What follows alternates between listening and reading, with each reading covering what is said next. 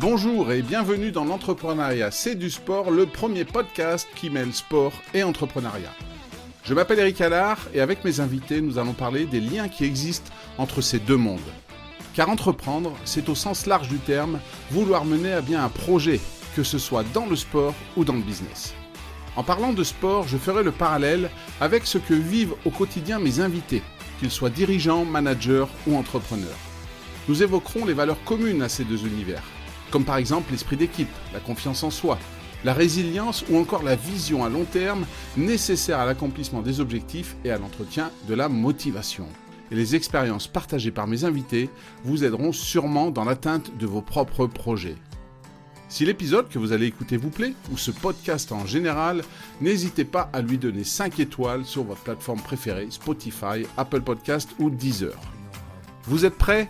Alors c'est parti pour une nouvelle rencontre dans l'entrepreneuriat, c'est du sport.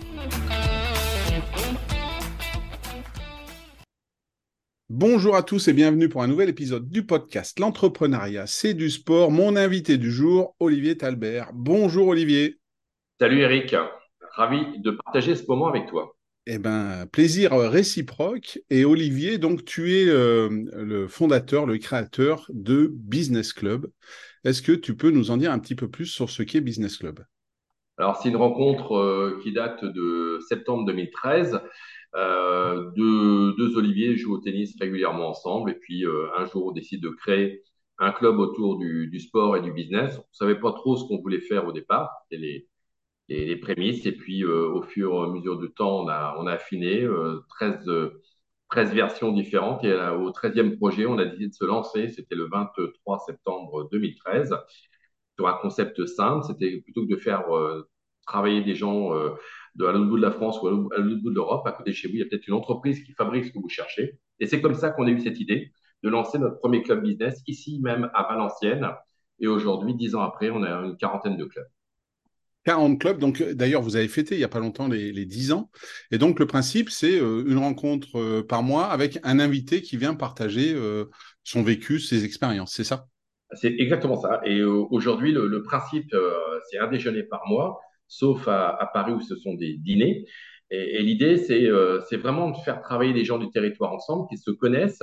Et le prétexte pour venir au club, eh on a trouvé ce prétexte assez génial de faire venir des intervenants avec souvent des histoires incroyables qui viennent partager ce moment avec nous sur euh, les coulisses un peu de leur vie, les, les clés de succès également de, de ce qu'ils ont fait. Et, et souvent, euh, on a un angle un peu journalistique, mais sans être journaliste, et qui fait qu'à un moment, ben, l'émotion est souvent au rendez-vous. Et, et, ça marque souvent nos, nos, nos membres et nos intervenants.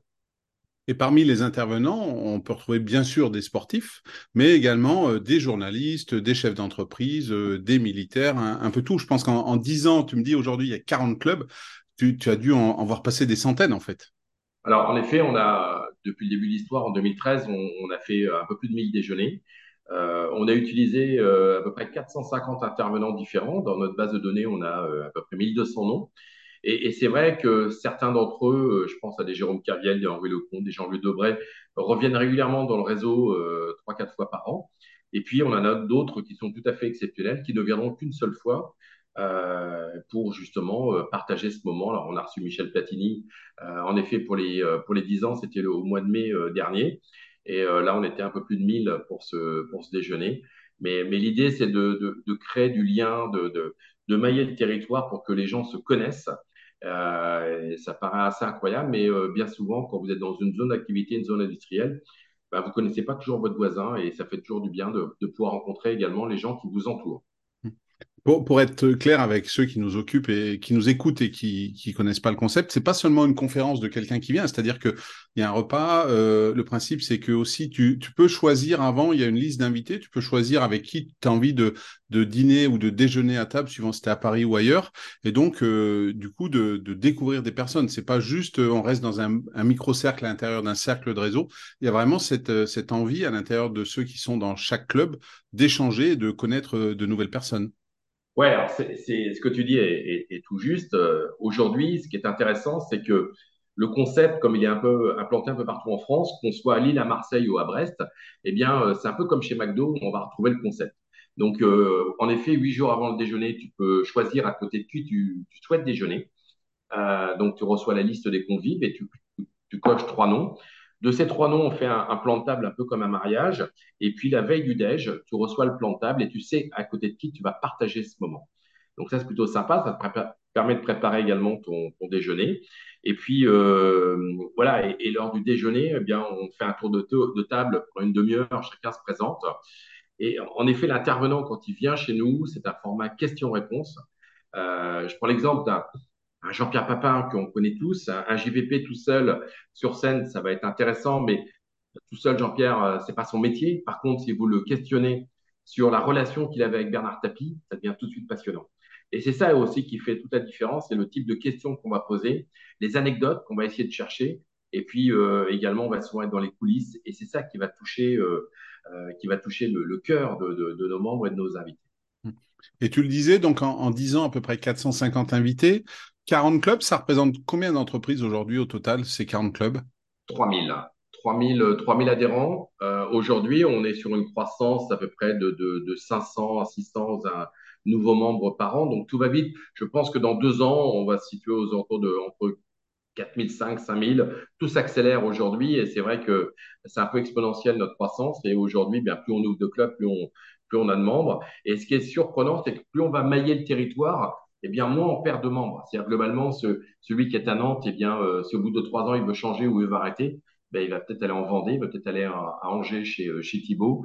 Euh, et, ça, ça, plus on va avoir une densité de, clubs importante, plus on va fidéliser nos membres également. Vous avez une, taille de club où vous savez qu'au-dessus, ça devient compliqué de faire du maillage ou est-ce que pour vous, c'est libre? Si demain, il y a un club qui fait 500, 500 adhérents, ça, ça vous va aussi? Alors, à 500, c'est plus un club, hein, ça devient une entreprise. Non, on aime bien ce côté un peu de proximité. Je pense qu'aujourd'hui, entre, je dirais, le, bon chiffre, entre 120, 130, 140, c'est bien parce que ça veut dire qu'on a, euh, a un taux de présence de nos membres qui est à peu près de, 80, 75, 80%. Donc, ça veut dire qu'on va être 100, 120 au déjeuner. Donc, ça, c'est plutôt bien. On, a à peu près 20% de visiteurs à chaque déj. Et euh, par contre, ce qui, est, ce qui nous différencie de tous les autres réseaux, c'est qu'on est, on est très exigeant sur la sélection de nos membres. Donc, ça veut dire qu'aujourd'hui, ce qu'on essaie de trouver, de chercher, c'est des entreprises qui produisent, qui fabriquent, euh, voilà, et ce qu'on appelle de donneurs d'ordre ou des co-traitants. Par contre, les prestataires de services que on va retrouver dans bon nombre de clubs, eh bien aujourd'hui, pour qu'un prestataire puisse venir accéder au club, il faudra qu'il coopte le premier ou deuxième cercle, donc des entreprises qui produisent, qui fabriquent.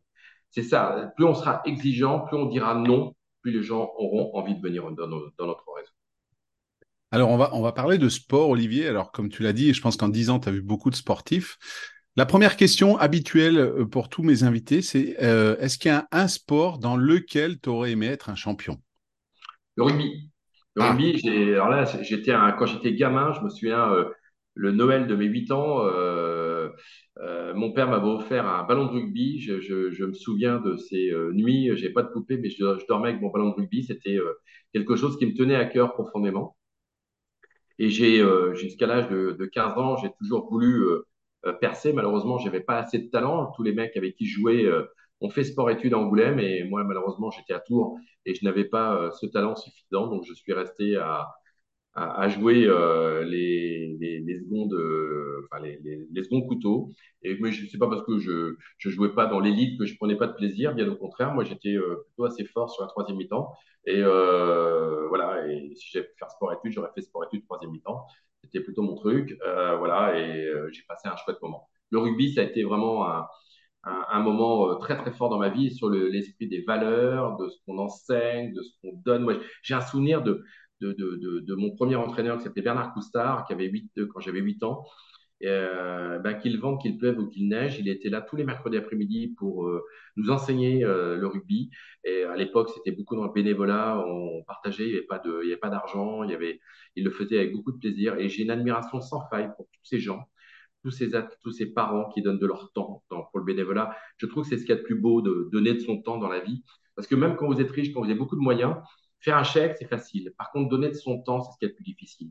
C'est quand vous voulez inculquer une passion, des valeurs, des, quelque chose à un jeune, quand vous le regardez dans les yeux, quand ça, quand ça frétille, quand le, les poils du bras se, se dressent. Vous savez, moi, j'ai mon fils qui a, qui a, qui a fait euh, sport-études de squash euh, pendant quelques années. Et quand j'allais le voir jouer, eh bien, franchement, quel plaisir. Parce que vous êtes, quand vous êtes parent, vous avez qu'une envie, c'est que votre, votre enfant, il perce, hein, qu'il réussisse, mais, mais quel plaisir de le voir gagner, et puis surtout de perdre avec le sourire.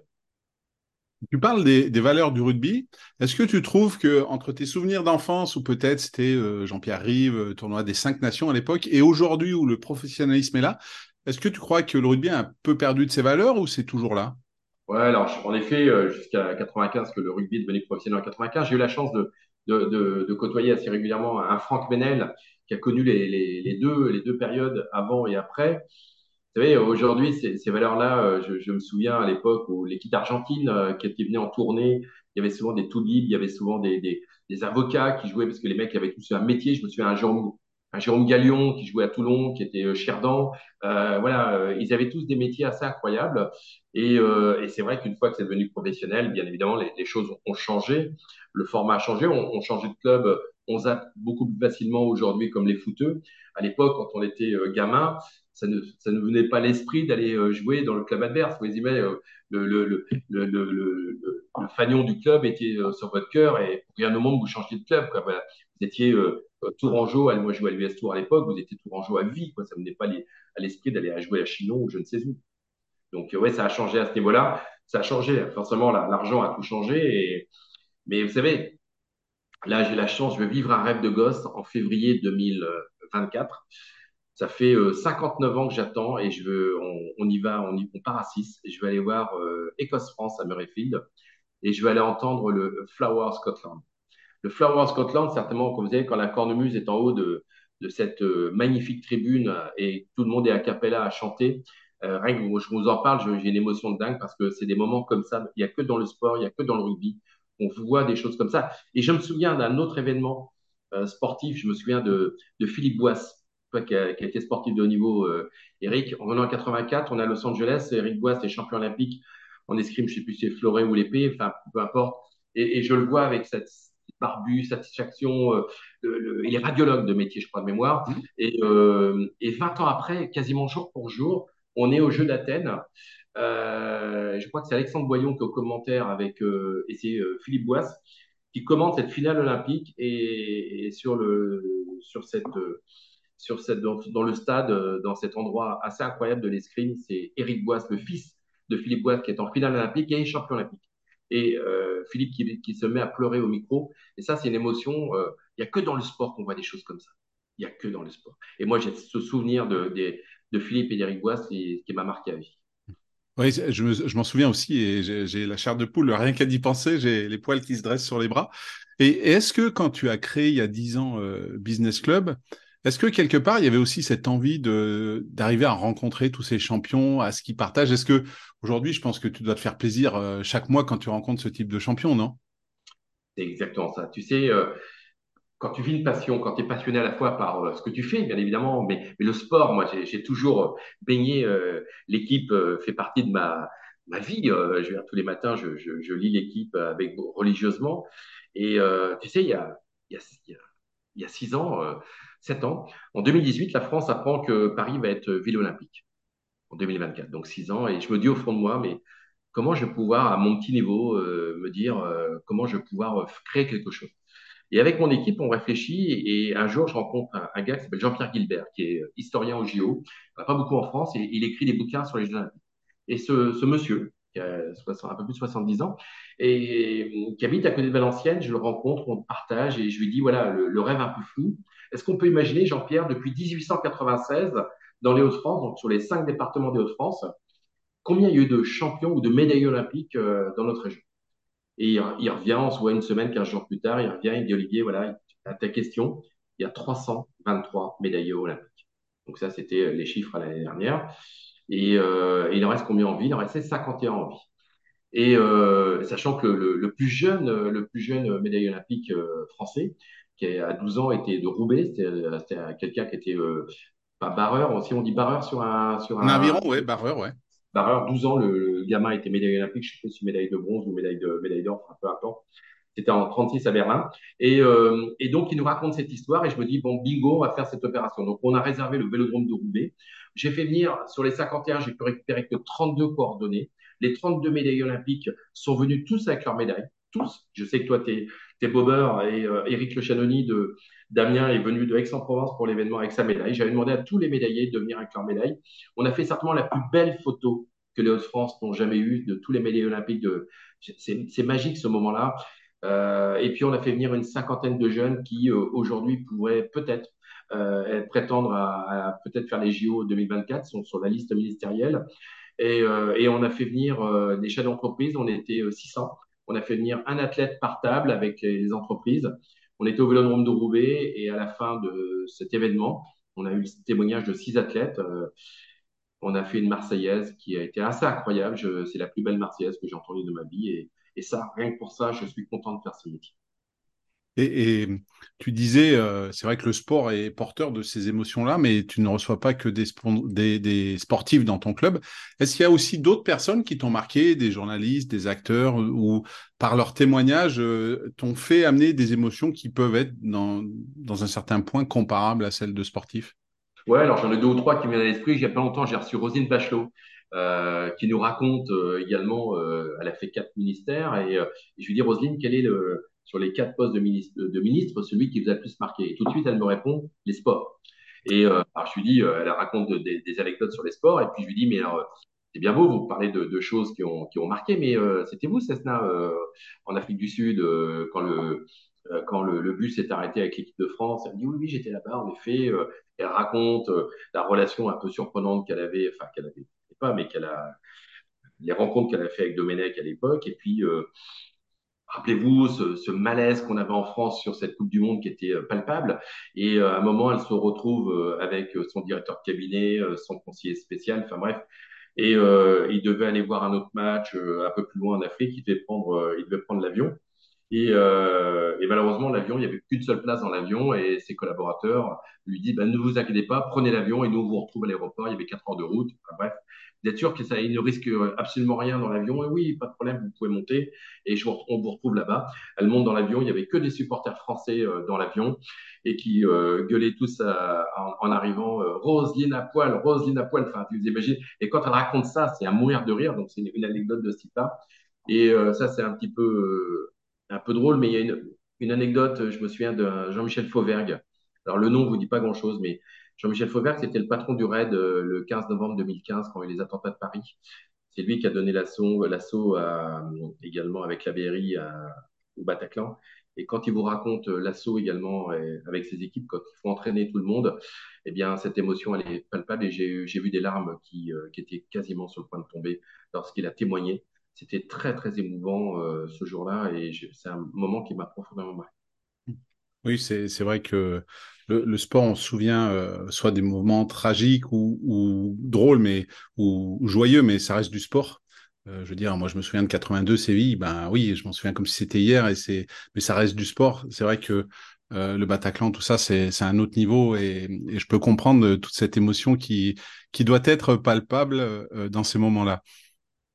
Parmi tous les, sportifs que tu as reçus ou même que tu connais toi, est-ce qu'il y en a un ou une ou une sportive qui t'inspire, que tu admires ou que tu as admiré peut-être étant jeune, alors peut-être de rugby ou maintenant, est-ce que euh, par la manière dont ce sportif ou cette sportive euh, évolue à la fois en termes de performance et à côté, est-ce qu'il y en a qui, qui t'inspirent vraiment et dont tu te dis, ouais, euh, c'est des vraies belles personnes?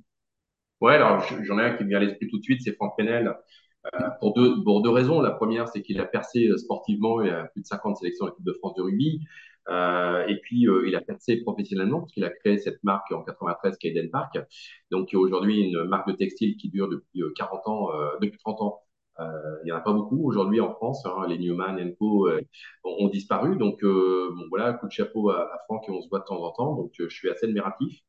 Admiratif également d'une Marie-Jo Pérec, euh, que j'ai eu l'occasion de rencontrer euh, à plusieurs reprises. Et euh, Marie-Jo, avec sa, sa, fragilité, les mots, l'émotion, je, me souvenais de, cette Marseillaise d'Atlanta où quand elle est au 200, je, je, vois dans ses yeux que ça brille également. Je, je, pense que tous ces sportifs qui avaient connu le, Graal de la plus haute marche du podium, euh, je pense que euh, toi, tu l'as connu aussi, Eric, mais, mais je veux dire, cette Marseillaise, c'est quelque chose qui doit marquer à vie. Euh, euh, marquer à vie. ça me fait marrer parce que quand je, quand je discute avec un homme politique, souvent, je lui demande souvent combien, combien de fois tu as fait le 20 heures? Je me souviens avec Xavier Bertrand, par exemple, je lui ai demandé combien tu as fait le 20 heures dans ta vie professionnelle? Ils font mine de ne pas savoir, mais ils savent pertinemment, et je sais que c'était 9. Euh, et, Xavier Bertrand, on savait très bien que c'était 9. Un médaille olympique, c'est pareil. C'est globalement, quand on est champion olympique, champion du monde, on se souvient des médailles, on se souvient du lieu, on se souvient du moment, de l'instant. Edgar Piron, quand il annonce en 92 qu'il va être champion olympique, il a ouvert sa gamelle pendant un an avant de l'ouvrir, mais il est champion olympique. Sa dernière course, il a la Clusa en 2000, 2002, je crois.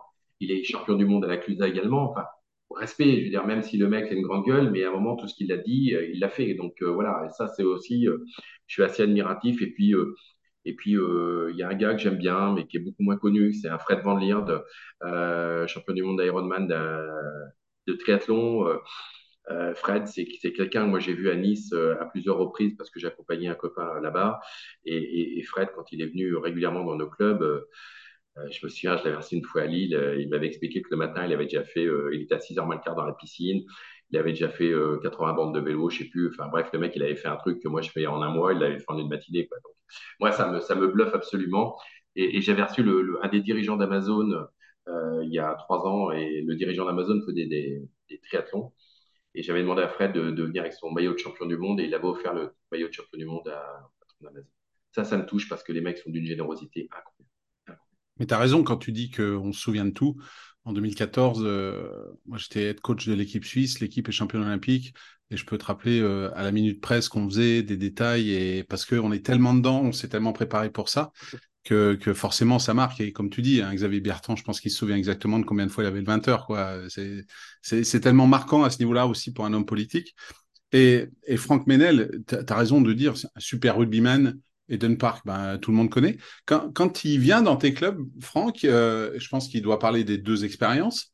Euh, qu'est-ce qui fait comme rapprochement entre le fait d'être rugbyman de haut niveau et d'avoir euh, géré Eden Park? Il, il, donne des, des, trucs et astuces, des tips pour dire, bah voilà, ma carrière de rugbyman, ça m'a aidé dans, dans, ma carrière d'entrepreneur?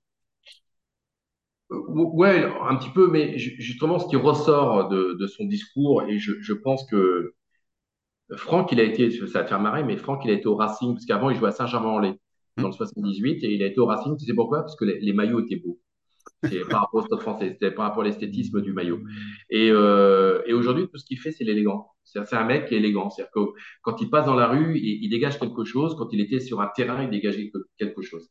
Et je pense qu'aujourd'hui, la posture euh, d'un dirigeant, la posture d'un sportif également représente vraiment, euh, ça donne envie d'aller vers l'autre. Il y, a, a, des gens qui sont insipides dans la vie, et puis il y en a d'autres qui donnent envie. Bah, Franck fait partie de cela. Et, voilà, il faut que ça soit inspirant aussi. Hein. Il n'a a pas fait que des belles choses, hein. il le dit. Hein. Il, à un moment, il a connu, euh, il a connu un trou d'air dans, son activité professionnelle. Il le dit avec beaucoup d'humilité. Je, pense que le sport également te ramène à des valeurs d'humilité, à des, des qualités d'humilité qui font qu'à un moment, il euh, faut surtout pas oublier d'où on vient. Tu sais, à un moment, quand tu quand es en, haut de la, en haut de la vague, c'est tellement grisant, mais il y a forcément la vague, elle redescend à un moment ou à un autre. Donc ça, il faut pas oublier que euh, sur ceux que, sur qui tu as marché à un moment, ben, les mecs, quand tu redescends, ils oublient surtout pas que tu leur as marché sur la gueule à un moment. Hmm. Donc ça, il faut pas l'oublier, il faut garder beaucoup la, la tête froide et, et, ça, c'est important. On sent le passionné de sport euh, quand tu nous parles, euh, des sportifs qui, euh, pour réussir, ont forcément autour d'eux une équipe, des entraîneurs, des managers. Est-ce que euh, toi, dans ce que tu connais du sport et des managers, est-ce que pour toi, il y en a un qui, de la manière dont il gère son équipe, ferait un bon manager en entreprise par, parce qu'il sait gérer l'attention, il sait gérer les égaux de ses athlètes, etc. Est-ce qu'il y a un nom qui te vient à l'esprit? Ouais, alors, alors je l'ai jamais rencontré, je l'ai eu au téléphone à deux, trois reprises, c'est Stéphane Duprat.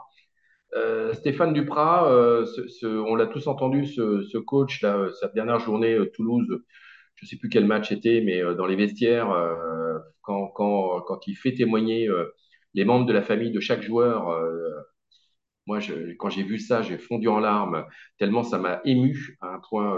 mais dès qu'on touche le cœur des gens, mais c'est fantastique. Et Stéphane Duprat, c'est super bien le faire, quoi. Je veux dire, mais comme beaucoup, beaucoup l'ont fait, avec un style différent. Je pense à Bernard Laporte, quand vous l'écoutiez parler, Laporte, vous pouvez marcher sur l'eau parce que le mec, il, il, arrive à sublimer ses mots. Et, et bon, je pense que ça, ça doit être compliqué parce que de le refaire à chaque match, de cette, cette qualité, cette volonté, ça va être compliqué. Euh. Je me souviens à Marc Madio, par exemple, qu'on a reçu. Euh, Marc, je lui disais, mais comment tu fais pendant le Tour de France, pendant 21 jours, de faire le briefing le matin avant l'étape, pendant une demi-heure, trois quarts d'heure, tu es avec tes coureurs. C'est quoi les mots? Comment tu arrives à, te renouveler dans ton discours? Il disait en effet que c'était compliqué euh, de trouver les mots. Par contre, il y a un seul brief, un seul brief qui comptait pour lui dans l'année, un seul. C'était le championnat de France. Pendant une heure, il expliquait à son équipe pourquoi porter le, la couleur bleu, blanc, rouge sur le maillot, c'était important. Et, il arrivait à, ce que les mecs quasiment sortent en pleurant tellement ils ont envie de porter le maillot. Et c'est vrai qu'aujourd'hui, quand on regarde la FDJ, c'est souvent eux qui ont le maillot de, de, chemin de France. Il a, il a une qualité, Marc Madio, là-dessus, d'expression qui fait le waouh. Et si on l'a tous vu là avec le Pinot, passe un grand. Et c'est ça, c'est des mecs qui arrivent à entraîner autour d'eux. Moi, je, suis, je dis chapeau, respect, parce que ça, quand tu fais marcher sur l'eau des gens dans ton équipe, tu es champion du monde. Et, toi, euh, aujourd'hui, euh, parce que euh, comme tu l'as dit, avec Business Club, c'est 40 clubs, tout ça, est-ce que tu t'inspires de, des invités que tu as pour toi aussi évoluer peut-être dans ton management, dans ta manière d'être? Est-ce qu'il y a, y a des leçons que tu peux faire entre peut-être un sportif ou un militaire, un journaliste, comment ils ont géré des moments forts de leur carrière? Et toi, aujourd'hui, ben, par exemple, comment tu as préparé tes 10 ans, là où tu sais qu'il y avait Platini, il y avait du monde, il y avait 1000 personnes Je pense que ça a été une grosse organisation, pas, pas comme tous les mois, mais beaucoup plus. Euh, est-ce que euh, le fait d'avoir côtoyé toutes ces personnes, ça t'a aidé à te développer? Ouais, il y a un truc que j'ai appris en 10 ans que je ne savais pas faire, c'est déléguer. Je n'ai jamais fait de délégation première langue. Je ne sais pas ce que c'est. J'ai une angoisse de, le fait de donner ma confiance à quelqu'un, donner ma, ma, confiance à, autour. Eh bien, euh, aujourd'hui, on arrive à une telle entreprise où tu peux, si tu ne peux pas déléguer, c'est que d'abord ta boîte ne vaut pas grand-chose. Et puis deux, euh, deux tu, dors mal. Moi, j'ai envie de bien dormir, j'ai envie de profiter de la vie, donc forcément, j'ai appris à déléguer. Et sincèrement, qu'est-ce qu'on sent mieux? Qu'est-ce que on responsabilise également ses collaborateurs? Et puis surtout, euh, quand ils arrivent avec le sourire, c'est quand même vachement plus sympa que et surtout qu'ils ont envie. Puis vous savez, ils sont jamais en retard. Euh, on peut emmener des collaborateurs marcher sur la Lune si on, leur explique le sens qu'il faut. Euh, l'idée, moi, à, chaque fois, je reviens avec une idée à. Je leur dis, euh, je pense à un truc, mais je suis pas sûr que ça va être, ça va du, boulot. Et j'ai l'impression que plus c'est dur, plus j'ai envie de le faire. J'ai une collaboratrice qui m'a dit un jour, il y a deux, trois ans, on faisait le, le, bilan annuel avec elle et elle me dit une phrase qui m'a marqué. Elle me dit, ce qui est bien avec toi, Olivier, c'est que tout ce que tu dis, tu le fais. Je pense qu'aujourd'hui, quand on est dans un management, il faut expliquer les choses, bien évidemment. Je suis pas en train de faire des leçons de management. Simplement, ce que je suis en train de dire, c'est que la parole que vous donnez, l'impulsion que vous y mettez, le rythme, le rythme, moi, le rythme fait souvent partie de mon vocabulaire. Eh bien, euh, c'est ça aussi qui, donne envie aux collaborateurs. Les, les gens ne partiront pas pour 100 ou 200 balles de plus par mois chez un concurrent. Ils partiront parce qu'il n'y a pas de projet. Ils partiront parce qu'il y a un malaise dans l'entreprise. Ils partiront parce que parce que vous leur faites pas confiance. Aujourd'hui, quand vous donnez votre confiance, quand, quand vous, vous leur expliquez ce qu'il faut faire, c'est un vrai bonheur. Et pour, pour se rendre compte, aujourd'hui, donc 40 clubs, c'est quoi? Chaque club, c'est une ou deux personnes qui est animateur, c'est ça? Ouais, c'est un manager par, euh, par club. Alors, bien souvent, des fois, ils peuvent avoir deux, deux, ou trois clubs, donc ça peut être le même manager qui fait deux ou trois villes différentes, ouais, mais euh, voilà, mais, mais c'est une, une, organisation qui est quand même relativement costaud. Il y a minimum de trois personnes par club, quoi. Donc, mmh. pour organiser l'accueil, l'interview et, et, tout ce qu'il faut pour euh, organiser l'événement. Et toi, au niveau business club global, tu as euh, combien de personnes qui travaillent avec toi? Là, on est 12. On est 12 aujourd'hui. J'ai, par exemple, j'ai une personne euh, qui s'appelle Victoire qui gère toute la programmation des, des, des, déjeuners sur toute la France. Donc, on fait à peu près 400 déjeuners par an. Donc, elle doit en gérer doit gérer à peu près 300. Euh, 300. Alors quand je dis elle gère, c'est qu'elle, c'est elle qui va proposer les intervenants, qui va contracter avec les intervenants, qui va être la relation, faire les go-between avec les managers. Donc ça veut dire qu'aujourd'hui, elle connaît dix fois mieux les intervenants que moi, par exemple. Quand on prépare, ce qui est amusant, c'est que euh, régulièrement, euh, on écoute la, la, radio, la télé tous les deux, et forcément, ça nous inspire. Tiens, j'ai entendu ça, qu'est-ce que t'en penses? Lui, il a fait un exploit. Et après, c'est comment on va faire pour le, pour le toucher. Par exemple, c'est euh, euh, comment, toi, j'ai un gars en ce moment que j'aimerais avoir, c'est Eric Cantona. Eric Cantona, euh, ben, c'est un sujet dans l'entreprise, c'est comment je fais, parce que j'ai le portable d'Eric Cantona, sauf qu'il ne répond pas. Donc, ça veut dire que derrière, il faut que je trouve quelqu'un qui puisse lui dire, euh, réponds à Talbert parce que, parce que ça peut être sympa. Voilà. Et, et tout ça fait qu'à un moment, ben, tout ça, ça, ça demande du travail, ça demande de, ça demande également de faire du bon boulot parce que si tu veux que quelqu'un te recommande, il faut vraiment que tu sois euh, quelqu'un de recommandable. Et, ça aussi, c'est important de, d'avoir également une belle image auprès des intervenants et auprès du réseau avec qui tu travailles. À, cette question d'un manager qui ferait quelqu'un de bien en, entreprise, on cite souvent Claude Onesta. Et, une des qualités qu'on cite chez Claude, c'est que euh, il, a mis ses joueurs au cœur du projet. C'est-à-dire qu'il il leur, a donné la parole et il leur a fait dire bah voilà comment vous les jouez aussi, etc.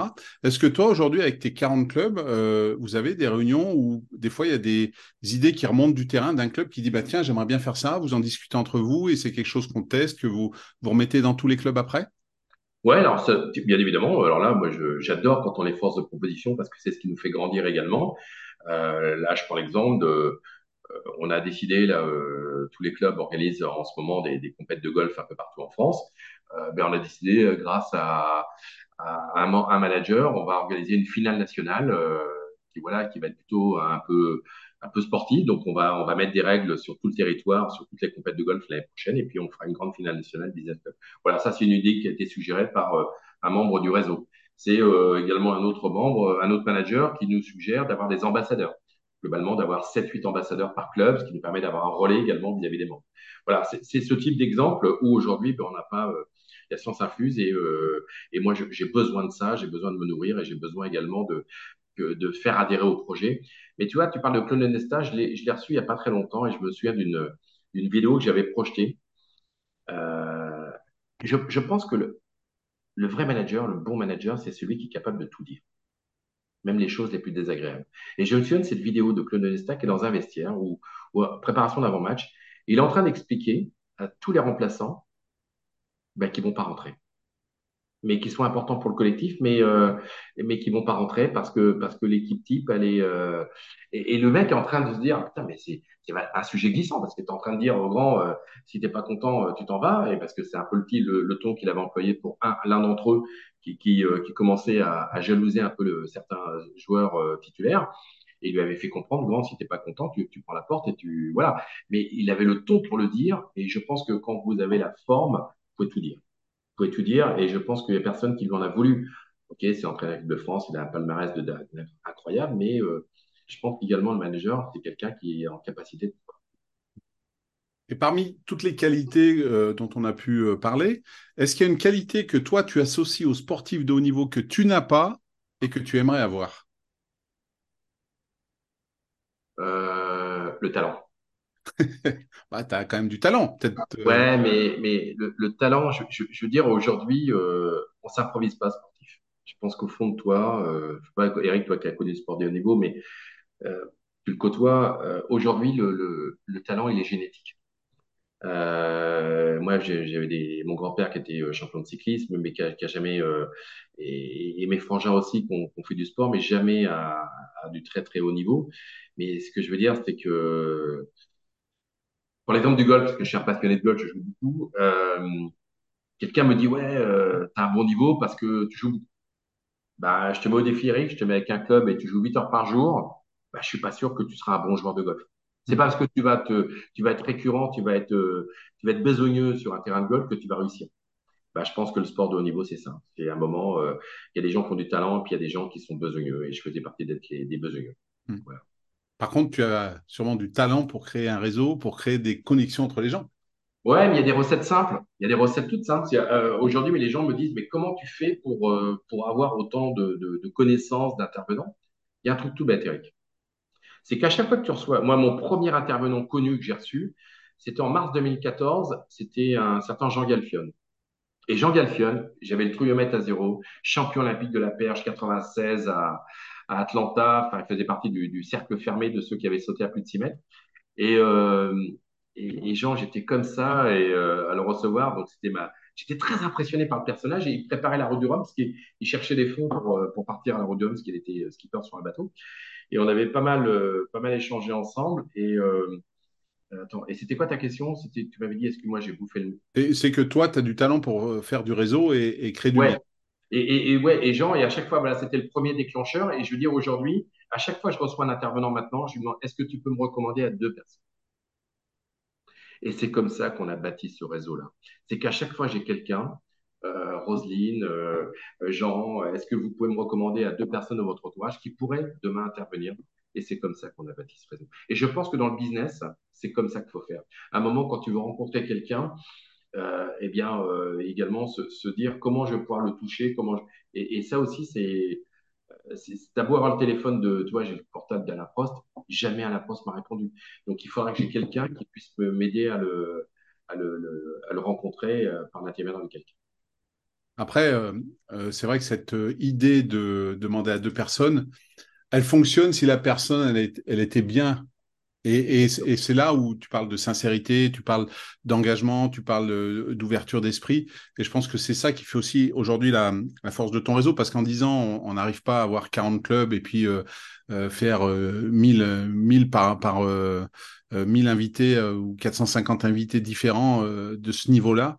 Et, je pense que tout ça participe, cette sincérité, et des valeurs qui sont chères au monde du sport, hein, qui permettent de réunir. Hein, Ouais, je suis d'accord. Mais toi, ce qui est important, c'est que, toi, avec le recul, dix ans après, une des plus grandes fiertés, d'avoir créé, bien évidemment, 12 emplois, euh, d'avoir euh, créé euh, cette formidable équipe qui est avec moi, mais surtout, une chose dont je suis très fier, c'est qu'il n'y a pas un intervenant, pas un, qui aujourd'hui ne veut plus travailler avec moi. Il n'y en a pas un. Il y a, deux intervenants où je ne travaillerai plus jamais avec eux, pour des raisons perso, parce que parce qu'en termes d'éthique, c'est moyen moyen et je ne conçois pas un sportif très très connu dans le dans, le monde du cyclisme, euh, voilà, et je, suis écœuré de la manière dont ça s'est passé, mais voilà, ça c'est, je ne travaillerai plus jamais avec lui. Et euh, mais voilà, on, mélange, on mélange tout. Mais globalement, euh, je veux dire, on a, cette chance aujourd'hui d'avoir d'avoir 99% des gens qui veulent retravailler avec nous et qui, aiment bien, et qui aiment bien venir dans nos clubs. Mmh. Et il y a dix ans, quand tu as commencé, tu pensais que tu en serais là? Dix ans plus tard Tu pensais être où?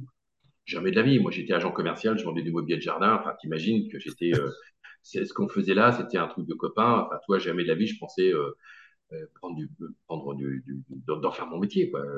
en 2015, j'ai décidé de, créer cette société. Donc, on, a, on s'est lancé en 2013. 2015, je crée ma société. 2000, euh, 2017, euh, mon, associé euh, de l'époque nous quitte parce que ça ne correspond plus à ses attentes. Et voilà, et après, je, je redémarre, j'en ai qu'à deux en 2015. Et, et, après, tout va très très vite. Quoi, et on franchise le concept à partir de, de 2017. Donc tout ça, euh, voilà, 2017-2023, 40 clubs. Et on sera en 2028, on sera 80 clubs. Et, et c'est une histoire de dingue parce qu'on vit, on vit un truc sympa. Et je, je travaille qu'avec des gens que j'aime bien. Des gens qui me ressemblent et des gens avec qui je prends un fit énorme. Et euh, ouais, c'est aussi de choisir. C'est choisir tes renoncés. Hein. Il y a mmh. plein de où on pourrait ouvrir. Et quand tu n'as pas de fit avec les gens, c'est pas la peine parce que tu vas te faire chier et tu as envie de passer du bon moment. Le bon temps, le bon temps fait qu'à un moment, tu as envie de passer du bon moment avec les gens. C'est génial. Puis les gens te le ressentent. Hmm. Donc, tu nous as parlé en 2028 le, double de clubs, mais là, euh, pour terminer, dans les semaines, dans les mois qui viennent, qu'est-ce qui se passe euh, à Business Club d'ici à, la fin de l'année ou début d'année prochaine? Tu nous en as parlé un petit peu? Ouais, là, on aura, euh, je pense qu'on aura, on aura une belle tête d'affiche au mois d'octobre. sur le principe, je pense que Nicolas Sarkozy sera avec nous au mois d'octobre. Et, et sur le réseau, et puis, puis une grosse, grosse tête d'affiche au mois de, mars-avril, je pense un mec qui a été numéro un mondial de tennis, qui est, qui est suisse, qui sera peut-être avec nous, euh, certainement avec nous euh, au mois d'avril. Donc voilà, sur euh, juste avant Roland, ça peut être. Et on va le faire venir là où il a gagné la Coupe Davis en 2014. Et, mon challenge, c'est de reprendre le même endroit, la même salle en 2024 avec tous les membres du, réseau Business parce que parce que tous les ans, à chaque fois qu'on reçoit une personnalité incroyable, on a reçu du François Hollande, des JO dont je t'ai parlé tout à l'heure, on a reçu Michel Platini, et tous les ans, les gens me disent, mais comment tu vas faire pour trouver des, des nouvelles idées? Ben, la nouvelle idée, c'est ça. C'est il faut jamais, jamais baisser les bras et puis se dire jamais. Il y a un truc, moi, qu'on a appris, c'est que moi, plus les gens me disent ça va être difficile, plus ça me, plus motive. Ben, moi, c'est un truc de dingue. C'est j'adore quand c'est compliqué. Bon, bah, je, te, donnerai deux, trois noms compliqués et je ferai pas l'affront à nos auditeurs de, dire le nom de, ce Suisse numéro un mondial. Hein, ils l'ont tous trouvé, je pense. Euh, en tout cas, ben, on a hâte de voir tout ça. Bien sûr, vous aurez tous les liens pour suivre euh, Olivier et ses différents réseaux dans la description de l'épisode. Merci Olivier pour cet échange. C'est déjà fini, j'en suis, euh, j'en suis navré, mais j'ai passé un super moment. En tous les cas, toi, tu as à la fois un talent sportif, mais tu as aussi un, un talent d'animateur et et savoir poser les questions, c'est également un, vrai métier et chapeau à toi. Eh ben, je te remercie. Et puis, qui sait, peut-être un, nouveau club, business club, euh, ouvrira. On en discutera en off. en, tout cas, merci pour, euh, pour ton temps, Olivier. Merci pour ta passion euh, à la fois sportive, mais aussi tout le reste. Et puis, à tous les auditeurs du, du podcast, je vous donne rendez-vous très vite pour un nouvel épisode de L'entrepreneuriat, c'est du sport.